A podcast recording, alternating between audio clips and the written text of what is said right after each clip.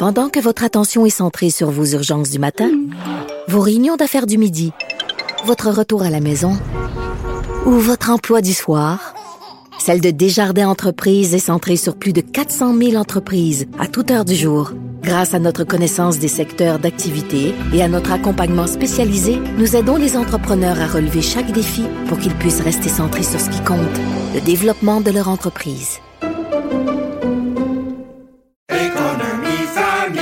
Ici Ricardo. Et Émilie, marchand d'IGA. On a envie de vous inspirer à bien manger. À moins de 5 la portion. Suffit de repérer les produits valeurs sûres et de les cuisiner avec une de nos recettes. Les valeurs sûres, c'est bien pensé, hein? Bien sûr! Détails sur IGA.net. Vous vous demandez si les plantes ressentent de la douleur? Ou encore, comment est-ce que les daltoniens voient le monde? Le balado en 5 minutes est pour vous. Explorez la science, l'actualité et l'histoire en un temps record. La Feu, en collaboration avec le gouvernement du Québec, est fière de propulser la série Balado en cinq minutes. Ne laissez pas les questions sans réponse plus longtemps. En cinq minutes, disponible sur l'application et le site cubradio.ca. Cube Radio.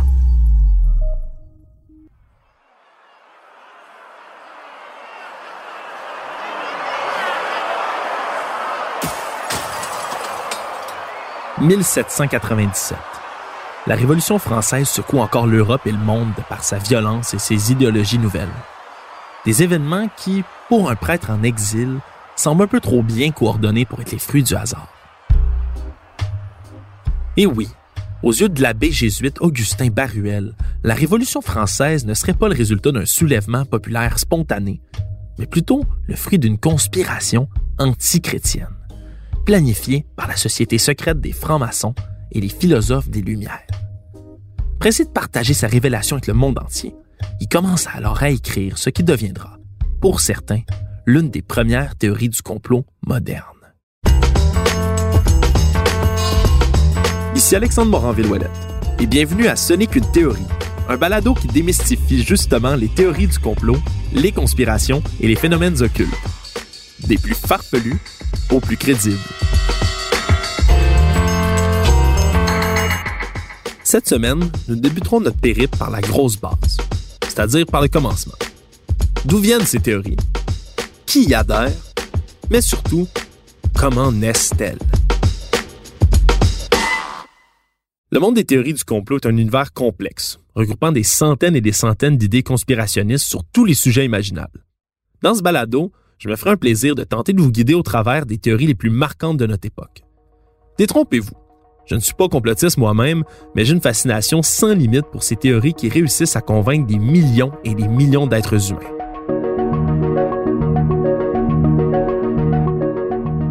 Si ce premier épisode se veut un avant-goût des différentes théories du complot, au cours de cette série, à chaque épisode, j'explorerai l'une d'elles plus en profondeur en posant les bonnes questions aux bonnes personnes.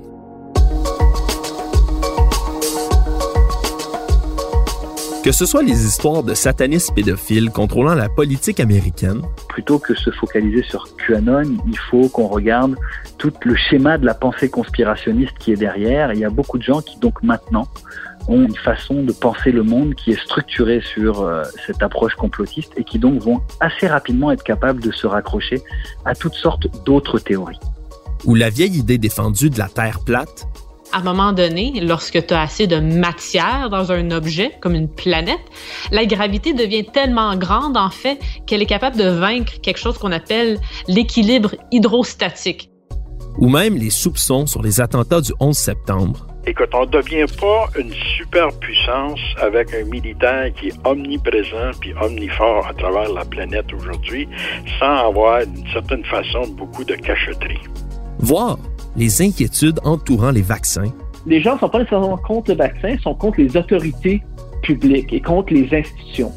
C'est contre les grandes pharmaceutiques, c'est contre les gouvernements. Et là, on va voir beaucoup de trucs. Par exemple, euh, la COVID, c'est en fait une conspiration des mouvements progressistes euh, mondiaux et globalistes qui veulent essayer de, de transformer la société.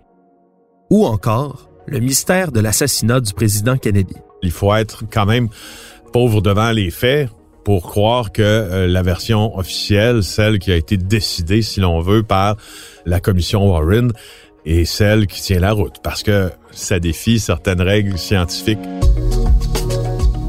Nous tenterons de mieux saisir ensemble comment fonctionnent ces mouvements complexes. C'est d'ailleurs pour vous faire entendre des expertises et non des rumeurs que l'on a fait appel à plusieurs spécialistes issus de divers domaines, qui pourront nous aider à mieux comprendre les différents sujets de la série. Mais avant de se lancer tête première dans cet univers, il est important de comprendre les origines du phénomène des théories du complot, qui est loin d'être récent.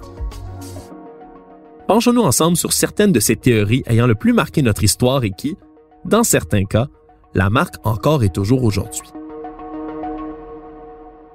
Une théorie du complot ou euh, de sémiologisme complotiste, conspirationniste, c'est une expression d'origine anglaise qui a été définie pour la première fois en 1945 par le philosophe autrichien Karl Popper.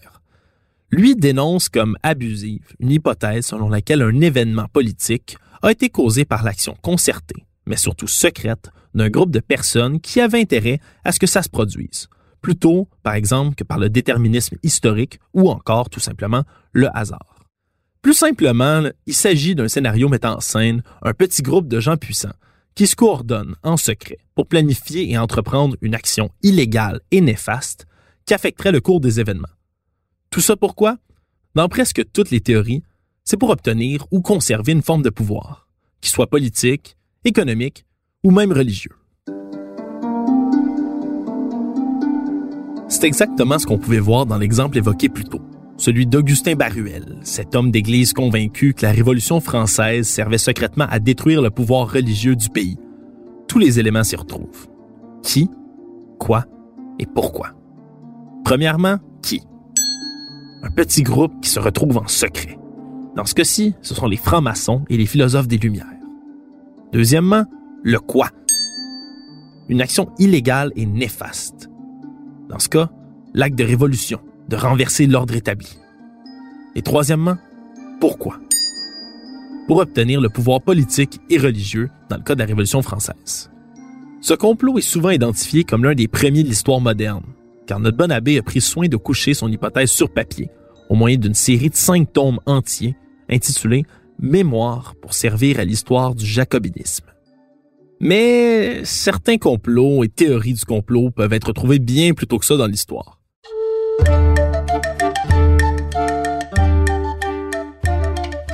Remontons ensemble jusqu'au Moyen Âge. Une rumeur de complot fomentée par les Juifs dans le but de propager la lèpre apparaît en 1319 et se répand en France.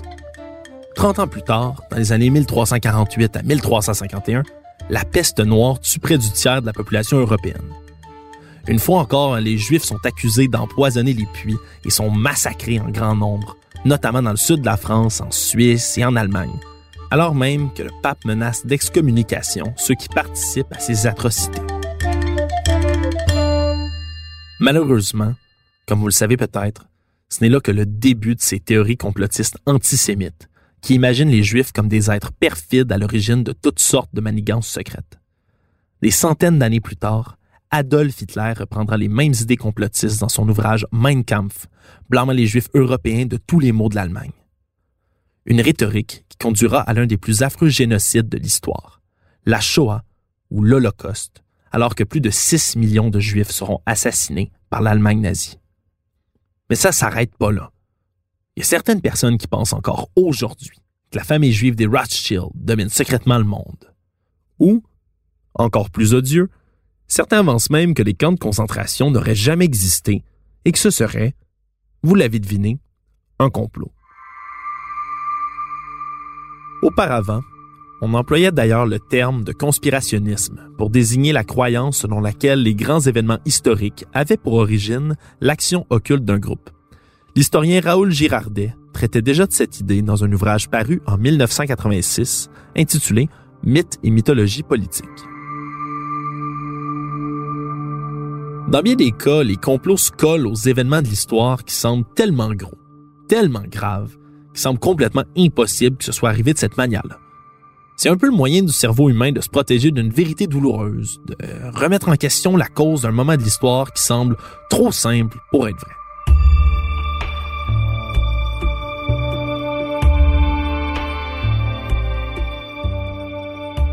C'est le cas de l'assassinat du président américain adulé John F. Kennedy abattu dans sa décapotable à Dallas en 1963 devant une foule en plein jour.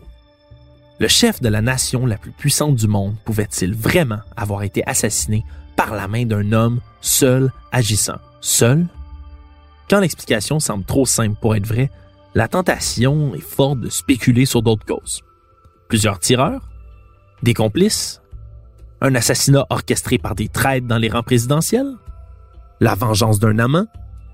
Quoi qu'il en soit, les complots reliés à ce triste événement pullulent. On estime même le nombre de livres écrits sur le sujet entre 1000 et 2000.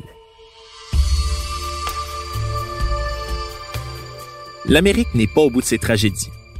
38 ans plus tard, le 11 septembre 2001, deux avions détournés par des terroristes membres du réseau djihadiste Al-Qaïda entrent en collision avec les tours jumelles du World Trade Center.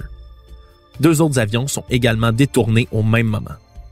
Au total, 2977 personnes perdent tragiquement la vie, laissant le monde, mais tout particulièrement les États-Unis, sous le choc. Alors que le pays se met sur le sentier de la guerre, les spéculations se multiplient sur les réseaux sociaux. Dès 2002 apparaît l'idée sur des sites conspirationnistes selon laquelle la version officielle est un complot. Selon certains, les attentats auraient été orchestrés par nul autre que le gouvernement américain lui-même. Mais ça ne concerne pas que les tragédies. Hein? Pensons entre autres à l'émission Apollo 11, qui a mené Neil Armstrong à devenir le premier homme à marcher sur le satellite naturel de la Terre, la Lune.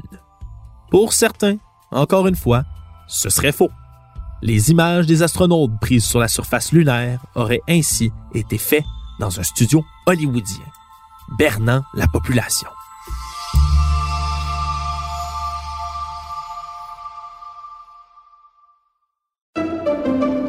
Pendant que votre attention est centrée sur cette voix qui vous parle ici, ou encore là, tout près ici, très loin là-bas,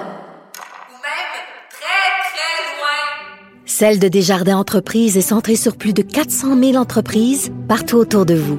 Depuis plus de 120 ans, nos équipes dédiées accompagnent les entrepreneurs d'ici à chaque étape pour qu'ils puissent rester centrés sur ce qui compte, la croissance de leur entreprise.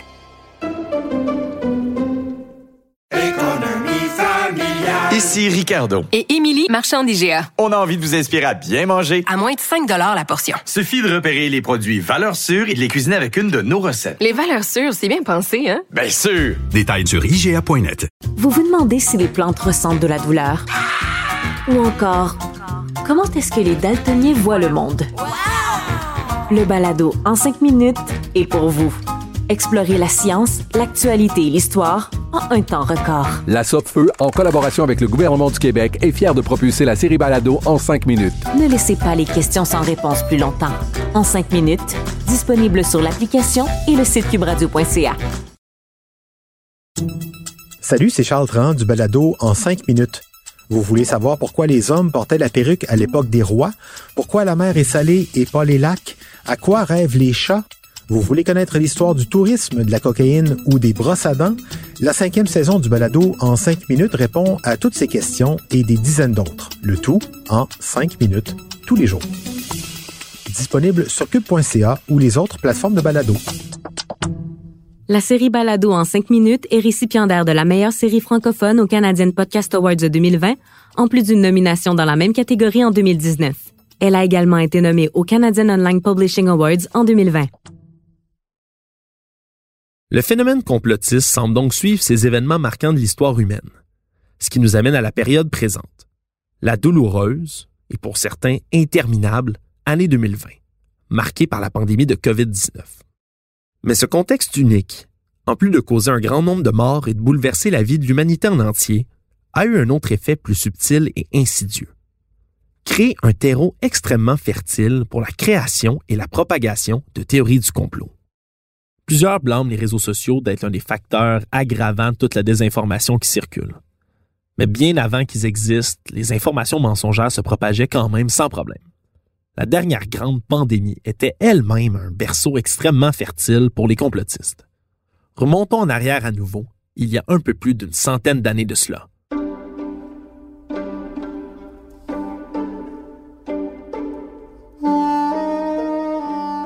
La grippe espagnole est apparue vers la fin de la Première Guerre mondiale, avec une apogée qui dure environ un an, soit d'avril 1918 au printemps 1919. Presque aucun endroit au monde était épargné à l'époque, même pas les villages les plus éloignés. Selon les estimations, entre un tiers et la moitié de la population mondiale était infectée par la maladie, qui frappait particulièrement les jeunes et les personnes en bonne santé de 20 à 40 ans, qui ne sont généralement pas susceptibles de subir de dangereuses complications de la grippe, comme c'est le cas, par exemple, avec la COVID-19. En quelques mois, la pandémie a tué plus de personnes que toute autre maladie dans l'histoire de l'humanité dans un laps de temps comparable. Même aujourd'hui, il est impossible de savoir le nombre exact de victimes, mais les estimations varient entre 20 et 100 millions de personnes. En gros, dans le pire des cas, c'est l'équivalent de la population de la France et du Canada au complet. Autre statistique effrayante. En 1918, la grippe espagnole a réduit l'espérance de vie moyenne aux États-Unis de 12 ans. Devant autant d'horreurs, et comme c'est souvent le cas, les pays du monde se sont rapidement mis à chercher un responsable. De nombreux coupables ont été cités et les premières flèches visaient bien évidemment les Allemands, le plus récent ennemi à l'issue de la Grande Guerre. Les journaux américains publient alors à l'époque un bref rapport qui indique qu'un sous-marin allemand, les fameux U-boats, aurait amené délibérément sur les côtes de l'Espagne les bacilles du virus afin d'infecter leurs citoyens avec la maladie. À ce moment-là, avec toute la violence que venait de connaître le continent européen, plusieurs pensaient qu'il s'agissait simplement d'une terrible nouvelle arme de guerre. Selon une version différente, les Allemands accosté secrètement dans le port de Boston en U-boat, transportant avec eux des flacons remplis de germes afin de les répandre dans les théâtres, les cafés et les autres endroits bondés. Un rapport à cet effet est apparu sur la première page du Philadelphia Inquirer, citant le lieutenant-colonel Philip S. Doane, qui était chef de la section sanitaire de l'Urgence Fleet Corporation. Comme quoi, même à l'époque, tout le monde pouvait se mettre à ce genre de théorie. Une autre version tout aussi effrayante soutenait que les germes étaient insérés dans les comprimés d'aspirine fabriqués par la société pharmaceutique Bayer, puisque celle-ci était une société allemande. On peut imaginer la panique que de telles affirmations pouvaient provoquer. Un autre phénomène intéressant est le nom de cette maladie elle-même. La grippe a été qualifiée d'espagnole, même si l'épidémie n'a pas éclaté en Espagne et n'a pas fait de plus grands ravages sur la population là-bas qu'ailleurs. Certains témoignages soutiennent même que son lieu d'origine était les États-Unis. Ce surnom trompeur est né de l'absence de censure en Espagne neutre, par opposition par exemple aux autres mesures de répression contre la diffusion de l'information dans les autres grands pays impliqués dans la Première Guerre mondiale. En conséquence, ben, l'Espagne n'a pas empêché la publication de rapports sur l'épidémie. C'est ce qui a amené les gens à croire à tort, jusqu'à aujourd'hui, que la grippe provenait d'Espagne. Même que, comme dans d'autres cas d'épidémies de maladies infectieuses inquiétantes, chaque pays a accusé les habitants d'un pays rival et impopulaire de propager la maladie. En juillet 1918, le magazine satirique anglais Punch écrivait que L'Espagne s'est rendue désagréablement visible en développant et en exportant une nouvelle forme de grippe. Mais pendant ce temps-là, à Madrid, la maladie, elle, avait été surnommée le soldat de Naples, qui était le nom d'une chanson d'une opérette populaire italienne. Jetant ici le blâme sur eux. En Italie, on l'appelait la maladie allemande. En Allemagne, la peste russe. En Russie, la maladie chinoise. Et au Japon, la maladie américaine.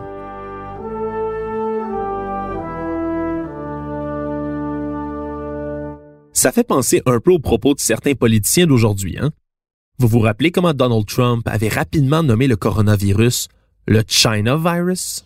We have waged a fierce battle against the invisible enemy, the China virus. Comme quoi plus ça change, plus c'est pareil.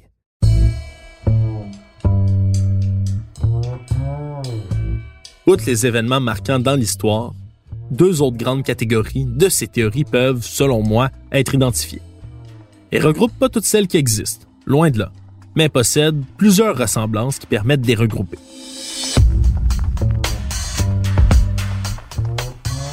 Ceux qui croient qu'on leur cache quelque chose cherchent toujours un coupable, une entité qui serait responsable de cette supercherie. L'une des explications qui revient le plus souvent au sein de plusieurs théories du complot est celle du groupe secret qui tire les ficelles, qui agit dans l'ombre pour manipuler la vérité. Parmi les plus connues figurent QAnon, les reptiliens, les extraterrestres, la 5G ou encore les Illuminati. Une autre grande catégorie de théories du complot, celles qui remettent en question la fabrique ou l'origine même de notre univers ou de notre monde. Il y a la Terre plate, au contraire la Terre creuse, ou même ceux qui croient que l'on vit dans une simulation, comme dans le film La Matrice.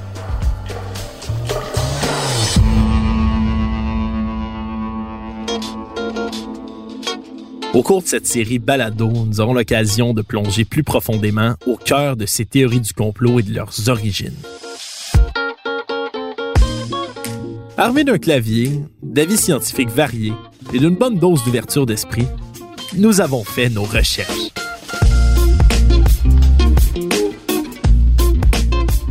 D'ailleurs, euh, contrairement à bien des complotistes, il est facile de retrouver les sources de nos informations justement pour en vérifier la crédibilité. Parmi les nombreux textes consultés pour traiter du sujet d'aujourd'hui, ceux-ci pourraient particulièrement vous intéresser. A Terrible New Weapon of War, qui est un article fort pertinent sur la grippe espagnole paru dans le quotidien israélien Haaretz. H-A-A-R-E-T-Z. Pardonnez mon hébreu. What do we know about conspiracy theories? Une analyse de la American Psychological Association sur la psychologie des conspirationnistes. Ou encore, si vous avez la fibre historique, l'ouvrage original d'Augustin Baruel, Mémoire pour servir à l'histoire du jacobinisme, pourrait vous intéresser. Merci à Philippe Séguin au montage, à Bastien Gagnon La France à la réalisation. Ici Alexandre Moranville-Ouellette. Merci d'avoir été des nôtres et n'oubliez pas, quand il vous manque des faits ou que vous n'êtes pas certain d'une idée, dites-vous que ce n'est qu'une théorie.